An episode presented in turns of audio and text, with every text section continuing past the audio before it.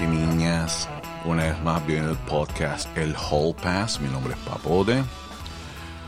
Hoy yo quería hablar de paternidad y maternidad. Todo el mundo siempre ve en Pinterest las fotos de nuestros hijos, niños y niñas. Todo se ve tan lindo y es tan diferente cuando tú tienes algún tipo de edad y no eres fucking J-Lo o no eres Alex Rodríguez o no eres, qué sé yo, millonario y se hace completamente diferente. Yo no quiero hacer podcast solo, voy a estar con una amiga mía que más o menos tiene el mismo pensar mío. Déjame ver si la llamo ahora. Y tienes que estar pendiente porque puede ser que algún día te llame a ti. Y esa es la que hay. Hello. Hey, Eileen, estás en mi podcast.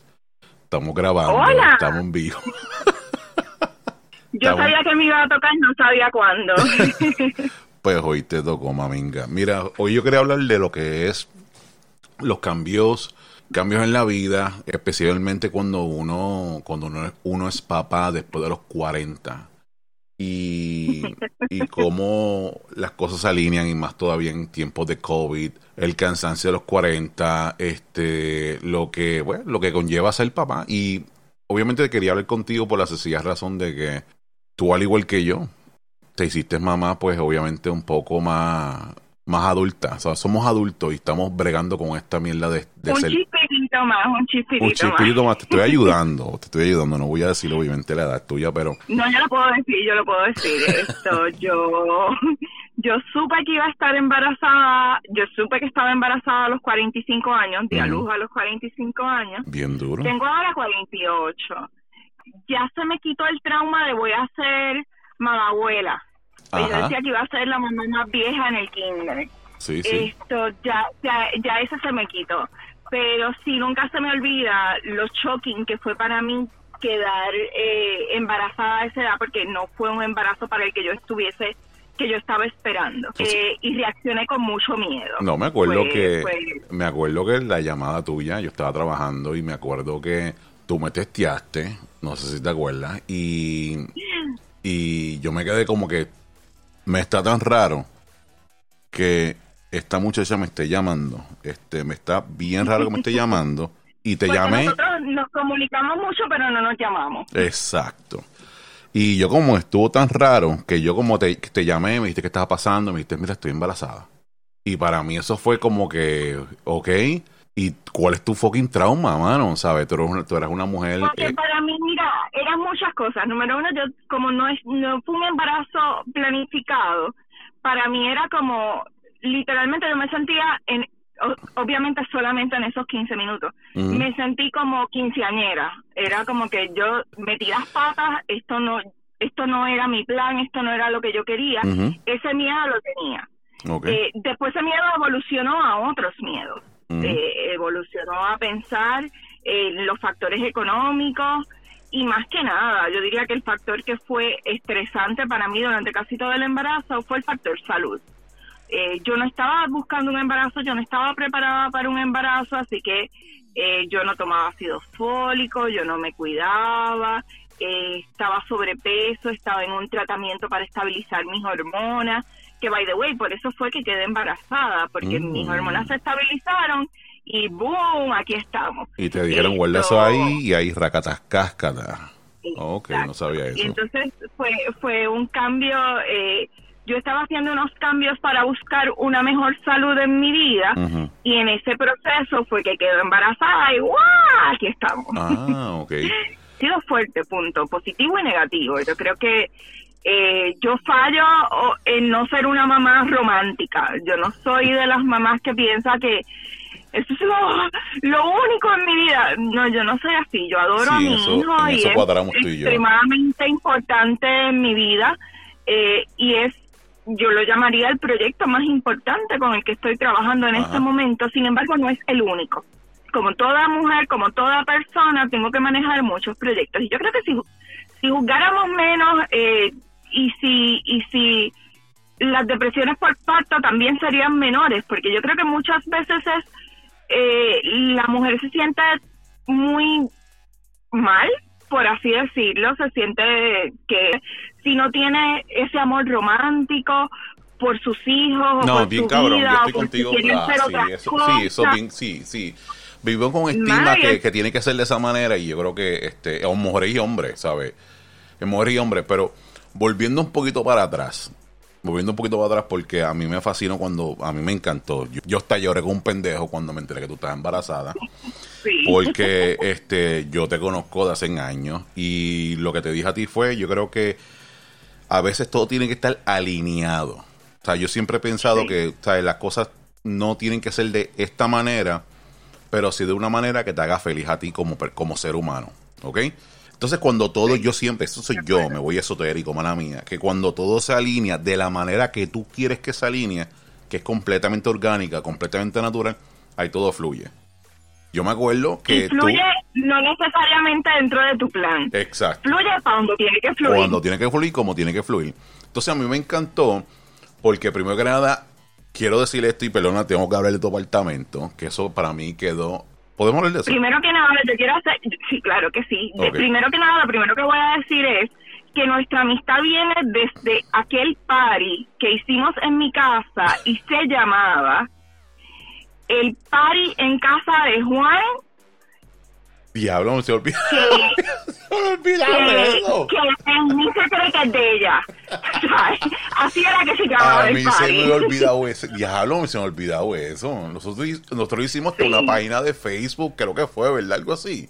Sí, sí, hicimos una página Diablo. Facebook para invitar para aquel party. Diablo, mano. Me se me olvidado eso, mano. Memories. Sí. Wow, y cabrón. Así, no, mi- Y ese mi- quedó cabrón. Mi apartamento, mi apartamento tiene mucho de mi evolución de vida, definitivo. Ese party quedó gente con cojones, mano. Parecía una película. fue épico. Yo no sé cómo no me botaron del edificio. Metimos como, qué sé yo, 80 personas allí. Sí, 100 mano, un apartamento. Es un apartamento. Hubo que sacar todos los muebles del medio, había gente por todas partes, Sí, mano. no sé cómo yo todo. Estuvo cabrón. espectacular. Bueno, lo que pasó con tu apartamento y a mí me encantó fue que tú hiciste todo lo posible para mantenerlo. Todo lo posible. Yo me acuerdo que tú tenías noches sin dormir para refinanciarlo, para Sí. salir de la hipoteca, para buscar la manera de quedarte con un apartamento que lleva mucho tiempo con él. Y tu apartamento, debo decir que es precioso. Un garden, tres cuartos, dos baños, bien grande. Siempre, por eso siempre te jodo a ti que eres una come mierda por donde tú vives. No voy a llegar a, no voy a decir donde tú vives, pero Pues, eh, no importa dónde yo viva, siempre voy a hacer como come mierda. mierda, pues es un sitio, es un sitio espectacular. Y yo me acuerdo Gracias, que, que, que tú hiciste todo lo posible.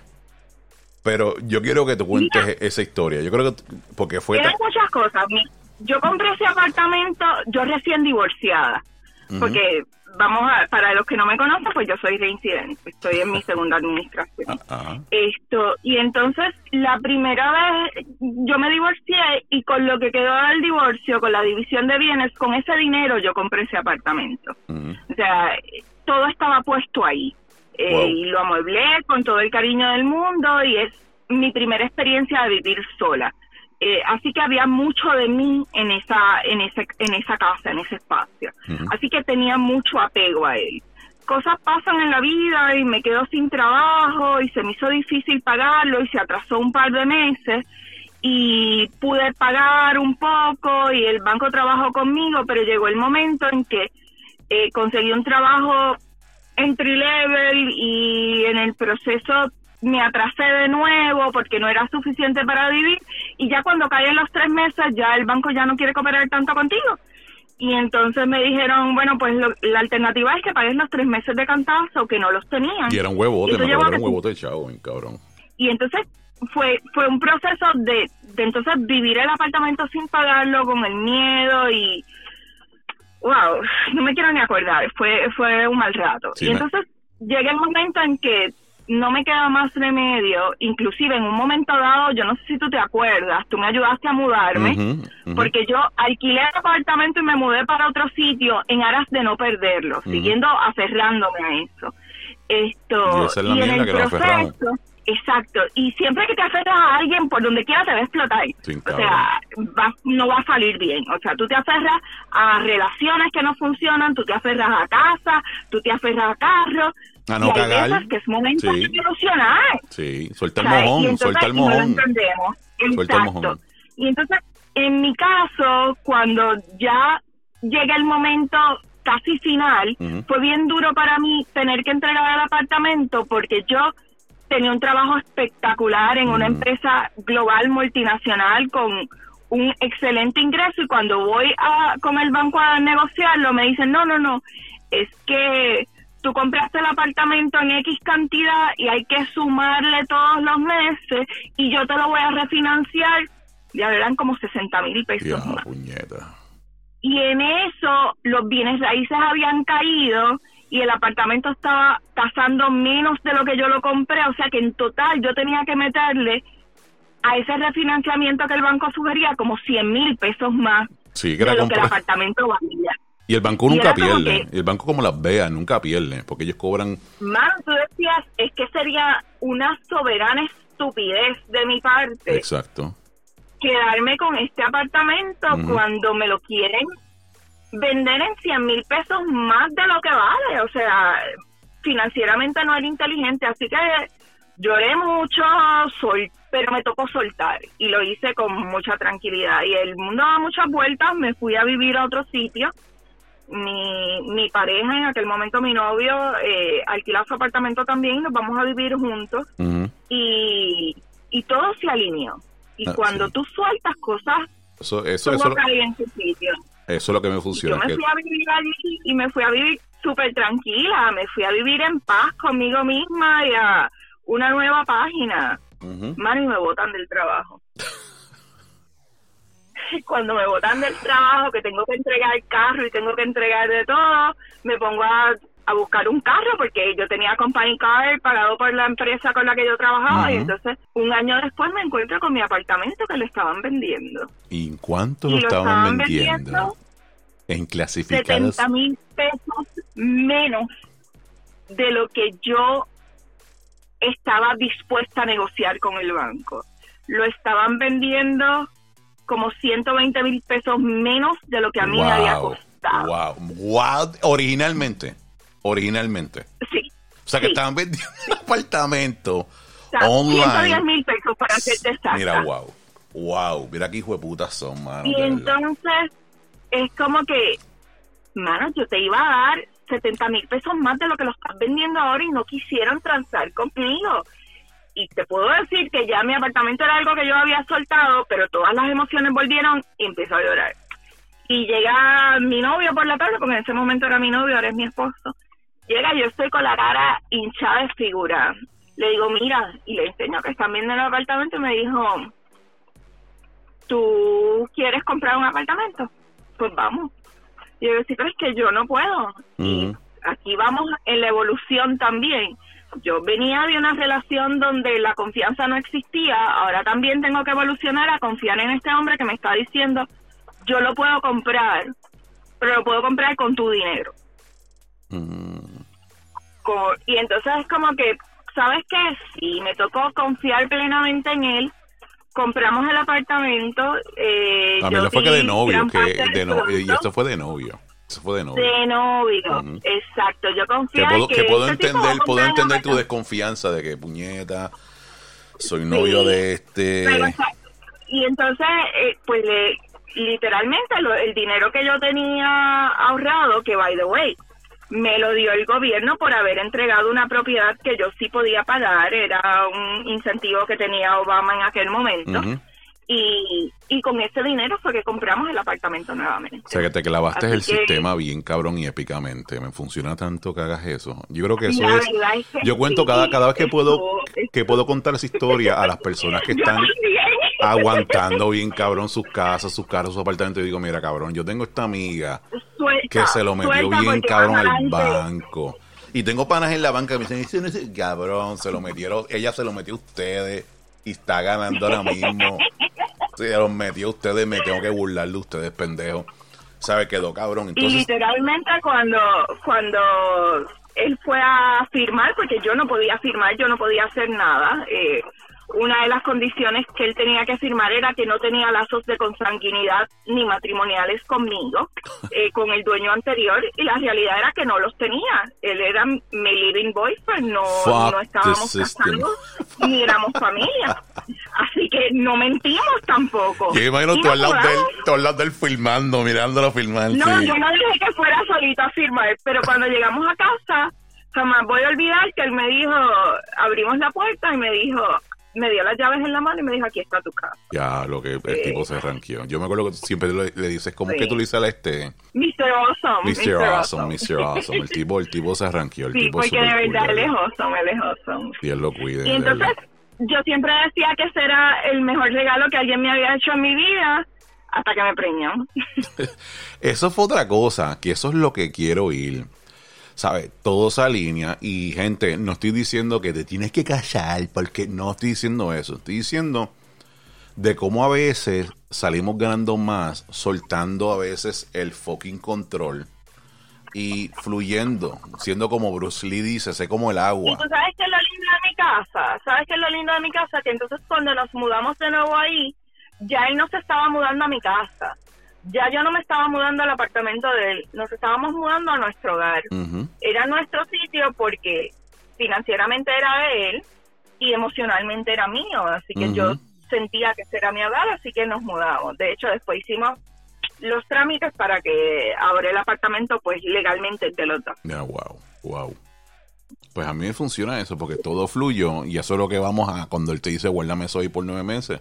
Que tú- Sí. usted se- yo me acuerdo que tú te fuiste, me llamaste por WhatsApp, que como, como te expliqué, o sea, esporádicamente nosotros nos hablamos, y es como que tú y yo tenemos esta amistad que es como que no nos hablamos en tres meses, pero nos hablamos después de tres meses, y es como que mira, y seguimos hablando la, la misma conversación. Sí, y lo que, O, como si no hubiese pasado un día. Bien cabrón, entonces a mí me encantó que tú me escribiste, mira, este, estoy en México, algo así, y me voy a casar. Y yo, ¿qué? Y tú sí, me voy a casar, este, y me enviaste la foto, y yo, vete para O sea, yo, a mí me dio una emoción tan cabrona, yo como que no me, no me, no me fui divo, diciendo de que son unos cabrones los dos, no me invitaron para la boda, mamabichos. Yo pude haber estado allí, ¿sabes? Eso tra- lo que fue que nosotros pensábamos hacer una boda un poquito más tradicional con amistades, pero fue poco después de María. Oh, sí. Porque obviamente mientras todo el país estaba sin luz, nosotros nos pusimos a hacer lo que queríamos hacer y ahí y llegó el bebé, o sea, llegó el embarazo. Entonces cuando decidimos casarnos, todavía la mitad del país estaba sin luz. Así que era como que todo iba a ser tan caro y no sabíamos Sí, si, si... Y entonces un día hablando con mi esposo le digo, ¿y, ¿y para dónde nos vamos de viaje después? Y me dice, ¿de viaje? Flaca, no, no hay chavos, tú sabes. O tenemos boda o tenemos viaje. Espérate que yo no quiero boda, yo quiero viaje. Ajá. Y entonces lo que hicimos fue que tuvimos un, un destination wedding en, en Cancún. en ustedes, y yo con ustedes. Y las fotos tan preciosas, de verdad. Me La encanta. verdad es que fue bien especial porque éramos él y yo solos. Sí. Eso, eso fue, fue Sí. muy bonito para nosotras. Nada, a lo mejor algún día hacemos un party y invitamos a todo el mundo, pero no va a ser porque nos casamos, a lo mejor en un aniversario. Es o un aniversario, sí. Yo estoy empezando a hacer lo mismo también. Yo estoy empezando a hacer lo mismo con, Sí. con Katy, que le estoy diciendo a ella, mira, este esta de COVID ha jodido tanto que me gustaría usar la excusa mi cumpleaños o el cumpleaños de ella o el aniversario de nosotros. Coño, yo pienso lo mismo. Yo pienso que después del COVID vamos a ir a tantos y tantos paris bestiales como Sí, si tuviésemos mano. 20 años. Bien cabrón. Y es el party que, y, ese- presidente. y jodiendo con ella es el party que nosotros estamos pensando hacer, un party tipo de los 90. Sí, Esa es la que hay. No, el party de no hay Que niños. te quede claro que yo no sé la fecha, pero yo voy. que quiero una, queremos una banda de rock tipo barra de cuando, cuando existía Channels, cuando estaba este un cover band. sí, mano bien cabrón, Pan- tipo panchita, una jodienda así bien brutal, tipo vida universitaria. Eso es lo que estamos pensando hacer. Dios quiera, ¿verdad? Que salgamos de esta mierda de COVID.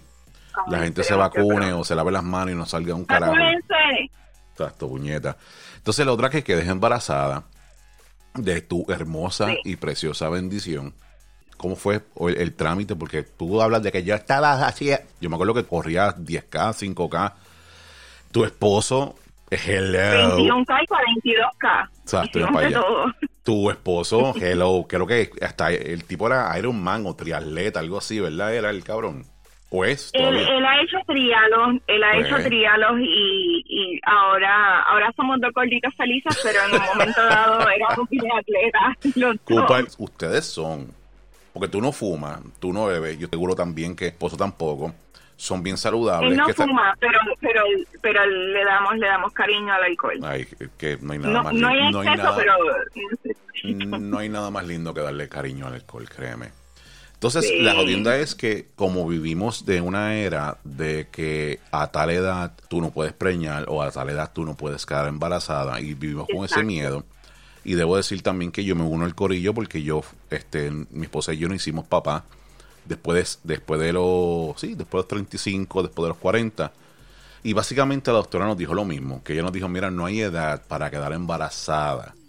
Lo que pasa es que ellos tienen que poner un margen y el margen que tiraron científicamente, que dijo, yo no concurro con esto, fue 35 años de edad.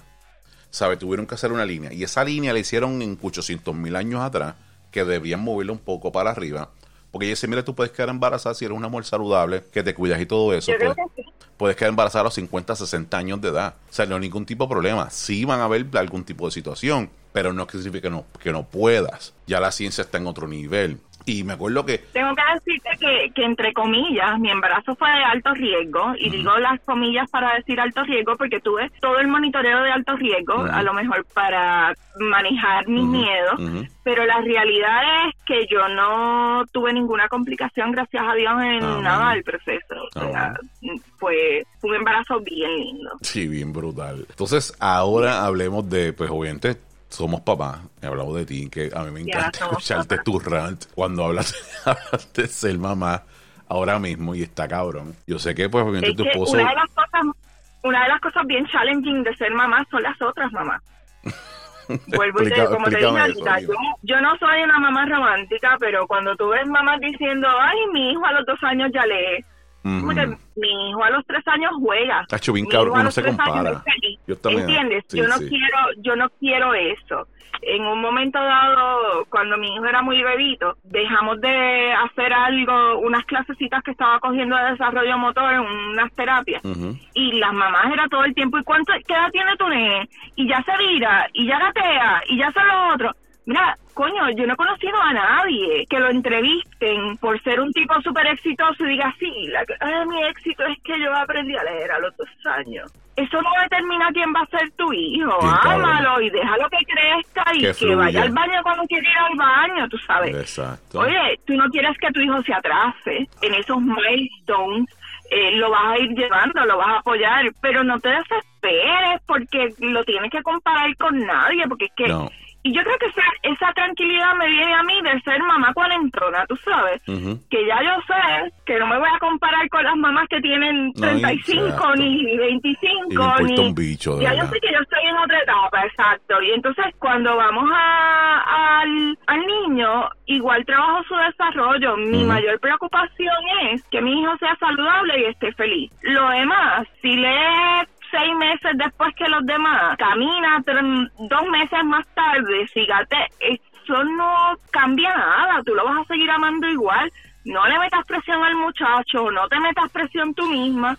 Eso no mide nada. No, y los niños Y son entonces- completamente diferentes en el sentido, mira, yo tengo dos nenas y las dos nenas mías son tan fucking diferentes, de verdad. Personalidad y Es todo. en físicamente y en personalidad y es lo que yo quería. Yo cuando me casé y hablando de ser padre, ¿verdad? Un poquito más adulto, tuve esta conversación con unas amistades. Este, estaba una vez yo eh, salimos a, a, comer y a darnos unos drinks y estamos hablando todos los papas de esto. Y una me dice, mira, ¿y tú te arrepientes de haber tenido, qué sé yo, las nenas a tu edad? Y yo no. Yo jodí, bebí, fumé, eh, brinqué verja, este, dentro, como ya puedo decir que viajé, me disfruté mi fucking vida, tuve relaciones, relaciones tóxicas, relaciones que funcionaron, relaciones, y ahora me casé, conocí a mi, mi esposa y tengo hijos y no me arrepiento, porque lo que sí me arrepiento es de no haberme cuidado tanto físicamente. Eso es lo único que yo me arrepiento. Que yo digo, coño, tal vez hubiese comido mejor, hubiese hecho mucho más ejercicio para tener eh, otro tipo de salud física y tener mucha energía. Porque es como tú dices, tú me dices que ah, es romanticismo, loca. Yo no soy un papá que me siento a jugar tres horas con mis nenas. No, yo soy un girl dad. Yo no soy. Yo siempre quise nene. Soy una paya, exacto. Yo no, yo no. Yo siempre quise nene porque yo no me pongo lazos, no se los voy a poner a nadie. O sea, yo no soy. Yo, o sea, yo soy un. Oye, tú lo sabes, mis amigos son mayormente varones. Sí, sí. O sea, yo siempre me relacioné muy bien con niños y era como que me, me parece más apropiado que yo sea mamá de niños que mamá de niñas porque las mujeres somos complicadas. Sí, lo son. Y, y con toda honestidad, yo no me... Y yo o sea, yo me crié con mujeres. Y, bien, bien funny mi vida porque todas son mujeres, que mi familia todas son mujeres. Yo tengo algún, yo todas, tengo todas, todas sus primas, todos. Este, primas todas. Yo tengo algunos primos que lamentablemente no, no, no hablo mucho con ellos. Son estos primos que no me encuentro con ellos este, una vez al año en Día Rey, yo lo que fuera. Pero ellos son alfas.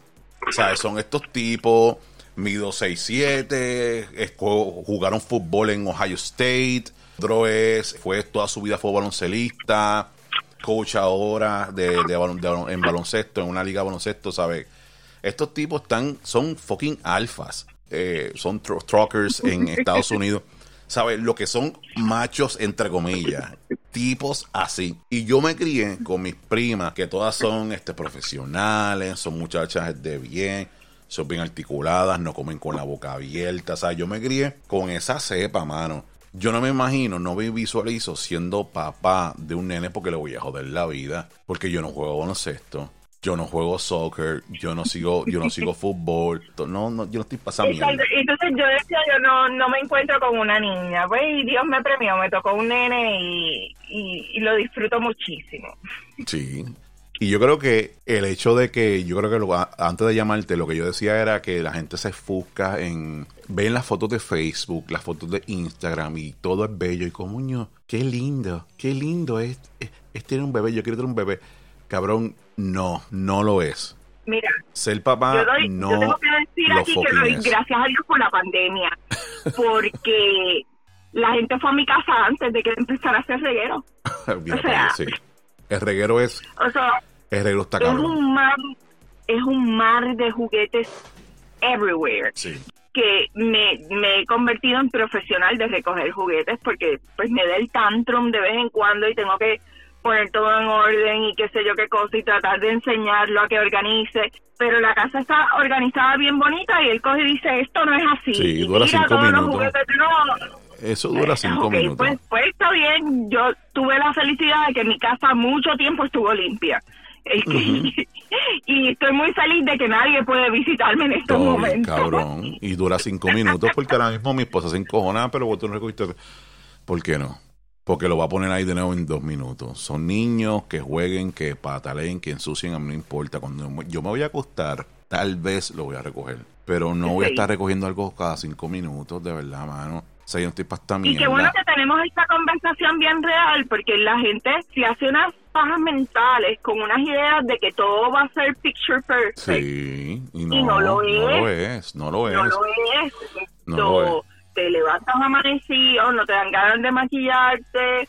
O sea, eh, eh, son, cambian muchas cosas en tu vida y hay una evolución.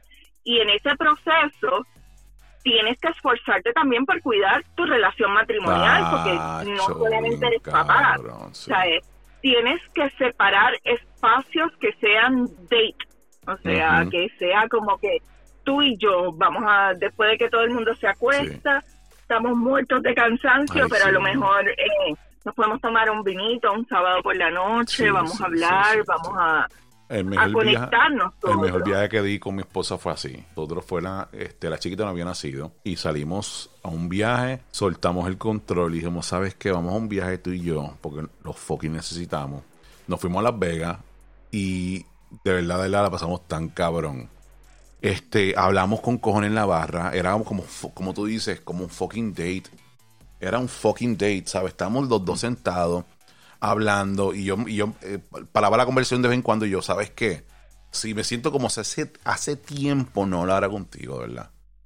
Y yo creo que eso es la clave, cogerse un break, y tienes que hacerlo, tienes que, tienes que, y estamos en medio de una pandemia, estamos metidos en la casa con chiquitos, y oye, tienes que hacer el esfuerzo. Yo una vez escuché a alguien decir, y como todo en la vida, esto me pasa a mí mil veces, que había que, que había que forzarse a eso, y había que sacar un día. Y obviamente mi primer instinto fue decir ridícula.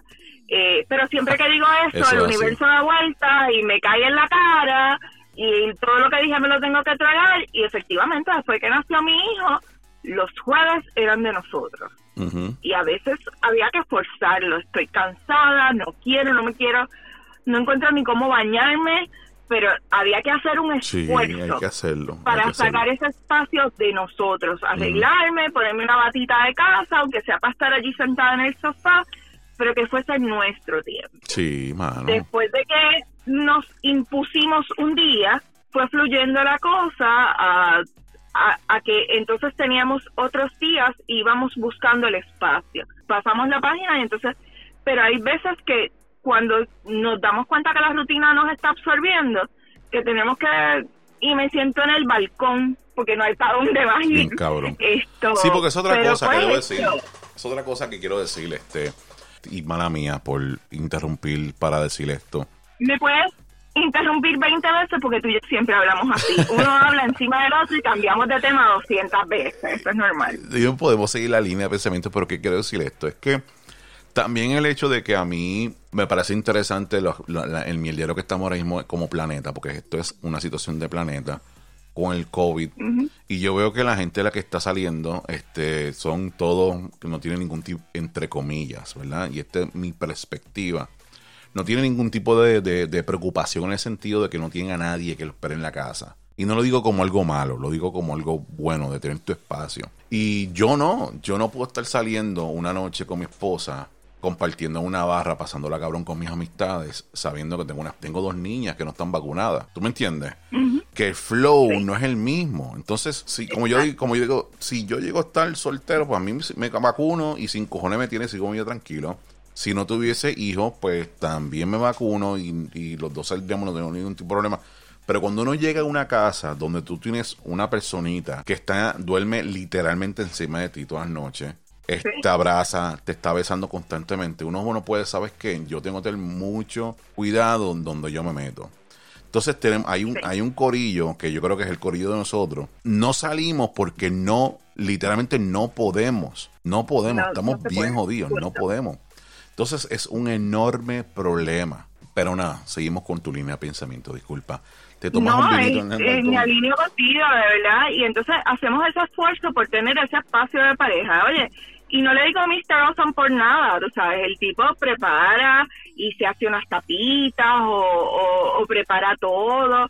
Él todavía tiene ese, y qué lindo que lo tiene, que tiene como que ese detalle de hacer el momento que vamos a estar juntos especial. Y entonces pues yo lo veo que saca las copitas y las pone y si es domingo por la mañana y me hace desayuno, pues hace una mimosita y le engancha la fresita de arriba. Oye, no es Mr. Awesome por nada, se lo gana. Esto tiene buscamos la manera de tener detalles con nosotros todo el tiempo, mimosas ya que no puedo ir de brunch a un restaurante, gracias, pues. Diablo, te ganaste el, verdad, se ganaron el Come Mierda Award. Yo nunca he conocido a nadie que haga mimosa. De verdad, perdóname. Tal vez mi paladar es bien limitado y yo soy un poco capa, ¿eh? Pero yo no conozco a nadie. Yo nunca, yo nunca he probado mimosa y mucho menos he conocido a alguien que diga, ¿sabes qué? Voy a hacer unas mimosas aquí en mi casa porque tengo ganas. Yo nunca he conocido a alguien que haga mimosas en su casa. Si he escuchado personas que piden mimosa en algún lugar donde van a comer, dame una mimosa, pero una mimosa en tu casa. O sea, voy a hacer una mimosa. Okay, esto prueba dos cosas. Número uno, el nivel de alcoholismo en el que estamos mi marido y yo en este momento. Mano. y nosotros, déjame, déjame añadirle a, a, ese, a este nivel de comimientería en el que tú me has puesto ahora, tenemos espoteados dos o tres sitios donde venden jugos naturales y a veces son de China y a veces son de toronja o de acerola. jugamos con las mimositas también. Ya, para el carajo. Volviendo el tema, yo te, estoy hablando, está cabrón, de verdad. Cuando yo fui a hacerme la prueba de laboratorio del embarazo, vuelvo y te digo, yo estaba asustada. Y la muchacha me dice, ¿estás bien nerviosa? Y le digo, sí, porque es que yo tengo 45 años, yo no pensaba quedar embarazada, y toda esa, toda esa verborrea que ya te he contado. Y entonces le digo, le digo, y nosotros tenemos otros planes, o sea, nosotros estamos hablando para el retiro y nos falta viajar, y yo todavía no he ido a Grecia, y hay cosas que queremos hacer. Y cuando ya vino para acá con el resultado, lo que me dijo fue, mamá, ¿vas a viajar para el Head ¿Vas a viajar para eso? No hay más nada. Que es verdad, mano. Un carajo, mano. Mira, y voy a hacer, voy a hacer una confesión. todo cambia, todo, cambia. Todo cambia, mano. Nosotros, voy a hacer una confesión cuando nosotros para la segunda iba a ser este, nosotros ya habíamos cerrado la fábrica. Mira, ¿sabes qué? Yo creo que ya este, quería yo, era el que estaba jodiendo, que yo quería que mi nena tuviese una hermanita o un hermanito. Yo no tengo ningún problema con eso. Yo decía, mira, quiero tener, me gustaría, no, no quiero que esté sola ella no tiene, ella no tiene primas de su edad, así que son bien allegadas y, y no, no, del mismo de la misma edad mucho menos. Y me gustaría. Y nosotros como que pues intentando, veamos pues que se joda, vamos que se joda. Y pues no pasó. Para el carajo. Ya, está grande, ya vamos a viajar, ya ella come, su, su paladar es más amplio. Entonces mi esposa, estamos hablando de eso y mi esposa de momento me dice, mira, este, yo creo ya yo sabía más o menos, porque yo sé las actitudes de ella, y yo me quedo mirándolo y yo, puñeta, esta está preñada. Entonces me estuvo bien funny, porque cuando ella me lo dijo, no fue la reacción, fue como que en serio. Ella me dice, ábrelo tú. y yo lo abrí, y yo me quedé mirando la visa, yo, puñeta. Y ella está jodiendo, y yo no estoy jodiendo nada, puñeta, en serio. Y ella ahí, ¿pero qué pasó? Bueno, Mario, bueno, no sé. Pues, tengo que analizar lo que está pasando ahora mismo. Ya, ¿pero qué te pasa? No sé, puñeta, no sé, no sé. No sé, y ya como que sí, le damos gracias a Dios porque la chiquita es un ser preciosa. Esa nena me tiene enamorado. Pero como tú, como tú los hangueos son para el Head Start, para Disney. ¿Sabes? Esa gente, yo me quito sombrero la gente que me voy, me voy para, para Roma con el nene de seis meses. Me voy para Grecia a viajar con la nena de dos. O sea, yo no tengo, mala mía, pero yo no tengo la capacidad mental para estar es que no se trata de, ya no se trata tanto de ti. Sí, yo no estoy para estar en una fila bien cabrona en, para entrar al del Louvre en París con una nena de un añito. O sea, no estoy para ese flow, ¿tú me entiendes? Yo, ¿sabes? yo voy a esperar un ratito, espero no morirme el corazón ni nada de eso antes de. Vamos a meterle mano. O sea, que no es fácil. Ser papá ahora mismo no es fácil. Y tener ese bebé dentro. y la felicidad. Yo le tengo un respeto tan distinto a todas mis amigas que son mamás solteras. Hmm. porque si la paternidad en pareja es fuerte, no, no me puedo imaginar eh, cómo es para una mujer sola o un papá solo, porque también los hay, con sus hijos. O sea, una sola persona es agotador porque son muchas otras las demás responsabilidades. Mira lo que te acabo de decir. En lo que en lo que yo estoy con el niño, mi esposo cocina, en lo que yo duermo al nene, pues él hace otra cosa, me ayuda nos ayudamos a recoger la casa, hacemos cosas juntos donde jugamos como equipo. Oye, tenemos más diferencias ahora que en ningún otro momento de nuestra vida porque criar a un niño es resaltan estilos diferentes que a lo mejor antes nosotros ni siquiera nos dimos cuenta que teníamos.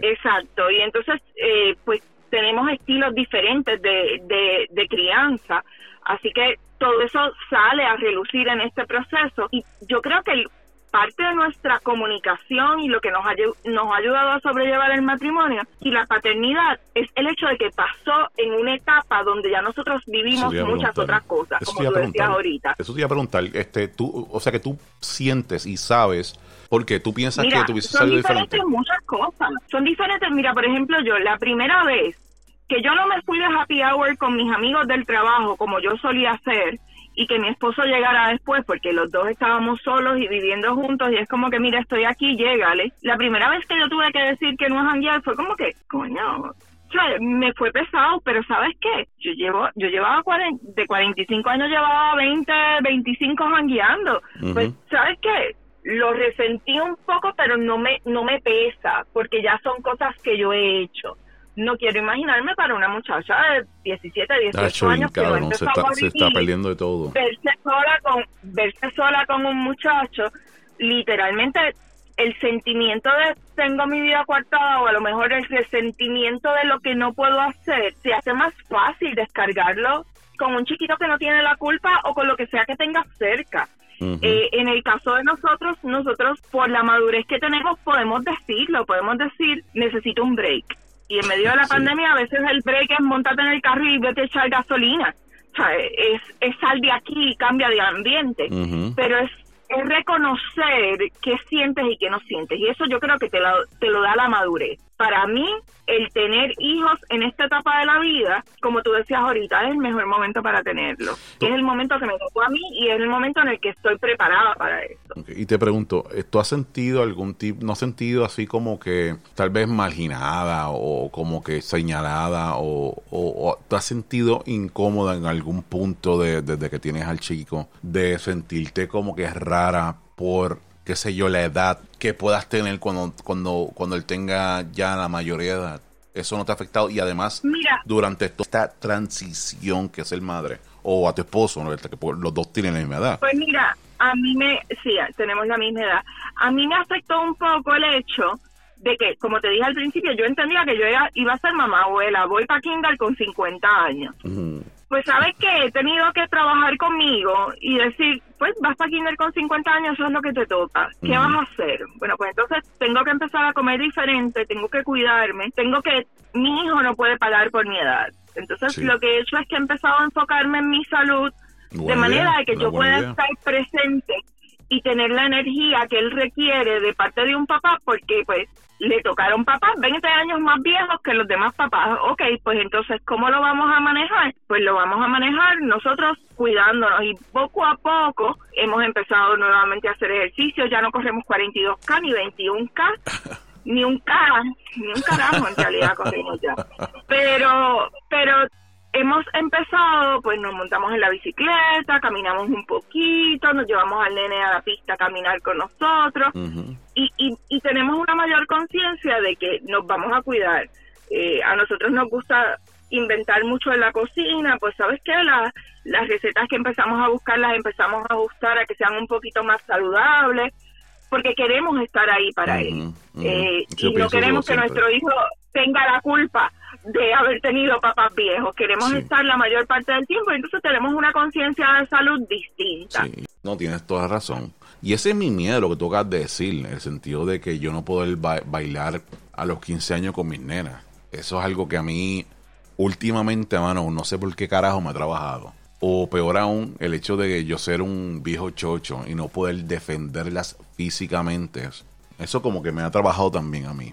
Eso es lo malo de Yo creo que falta de y, tener y tener la edad te va a llevar entonces a, a aprender a cuidarte distinto. Todo llega en su momento y las experiencias de vida que hemos tenido te van a servir para apoyar a tus hijas. Entonces, a lo mejor desde otra perspectiva, a lo mejor desde un apoyo. Así que, pues volviendo a lo que hablábamos en un principio, todas las evoluciones te llevan a donde estás hoy. y, y qué bueno que, que vivimos las experiencias que vivimos, que cogimos los cantazos que cogimos, que nos equivocamos todas las veces y que nos equivocamos en tiempos que no había Facebook ni Instagram. Bien, cabrón para entonces ahora eh, pues poder enfrentar los nuevos, claro, todo está negado definitivo, excepto el pari en casa, pero todo lo demás está negado.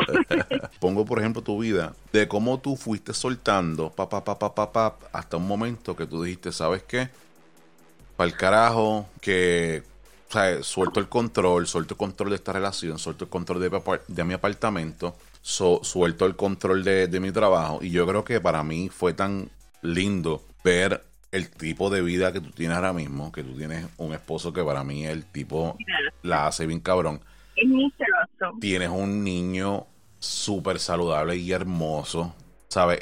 Tú eres precioso, de verdad. Y ver que se te alineó todo por el hecho de saber soltar cuando tener que soltar, porque yo conozco tantas personas que no, se aferran a tener control, se aferran al ego, se aferran, no, yo tengo y que... Yo miro para atrás y hay tantas cosas a las que me pude haber aferrado. Como te dije, yo soy divorciada. Vengo de tener un matrimonio que no era el más saludable del mundo.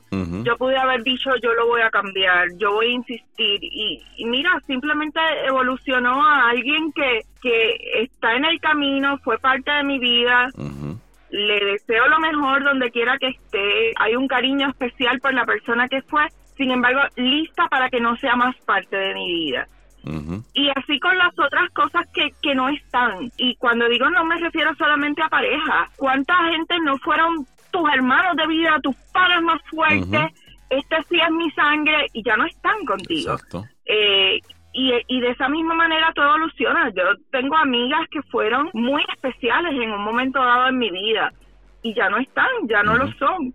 Y tengo otras y otros que como tú no, eh, oye, hace poco hay gente que no está presente físicamente, pero la conexión y el cariño sigue. Y Sí, hay gente que simplemente tú dejas ir. O sea, y tengo muchas amigas con quien a veces solamente hay tiempo para un text message pero ellas también saben que si me llaman yo estoy ahí, mis amigos también. Oye, yo te llamé a ti cuando supe que estaba embarazada y tú hiciste una parte para llamarme para atrás. O sea, se, esa conexión de amistad sigue estando, pero evoluciona la relación. Ya tú y yo no somos las panas que salimos a janguear o a beber, pero siempre el cariño está ahí, siempre la seguro. amistad sigue con la gente con quien tiene que seguir. Con otra gente pues evoluciona a otra cosa, gente que que simplemente pasó por tu vida con no algún propósito nada, y no determinado pasa nada, no hay... que soltar. No puedes aferrarte a yo quiero seguir siendo amigo de este, yo quiero seguir siendo amiga del otro, yo quiero seguir en este trabajo que aunque no me quieren ascender, aunque no me pagan más, aunque no es lo que yo quiero, ellos van a tener que aprender a valorarme. ¿Sabes qué? Suéltalo. Suéltalo. Busca algo diferente. Es el momento de, de evolucionar a otra cosa. Pasa la página. Suelta el apartamento, suelta el carro, suelta la propiedad, porque eso te va a ayudar a crecer. Exacto. Eso te va a ayudar a ser mejor persona hoy y mañana. Exacto. Y dormir mucho mejor, de verdad. Fuiste muy Pablo Coelho, ¿verdad?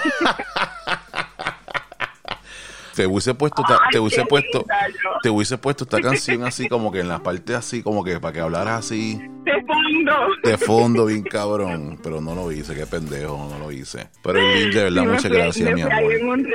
No, no, te quedó cabrón, te quedó cabrón, te quedó cabrón. No, y de verdad, muchas gracias, Eileen, de verdad, por esas palabras, porque de a ti fue que aprendí eso. De a ti fue que aprendí a, a soltar. Uno tiene que aprender a soltar y decir, ¿sabes qué?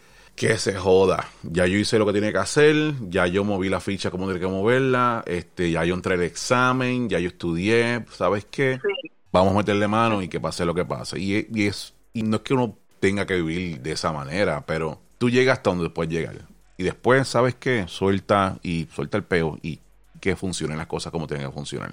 Pues gracias, Eileen, de verdad, por contestar el teléfono. Una vez más, me Te quiero mucho, mi amor. Yo también te, quiero mucho. Besos a Katy a las princesas también. Igual, igual al, al esposo. ¡Mua! Un beso a ese macho Bye. catador de cerveza.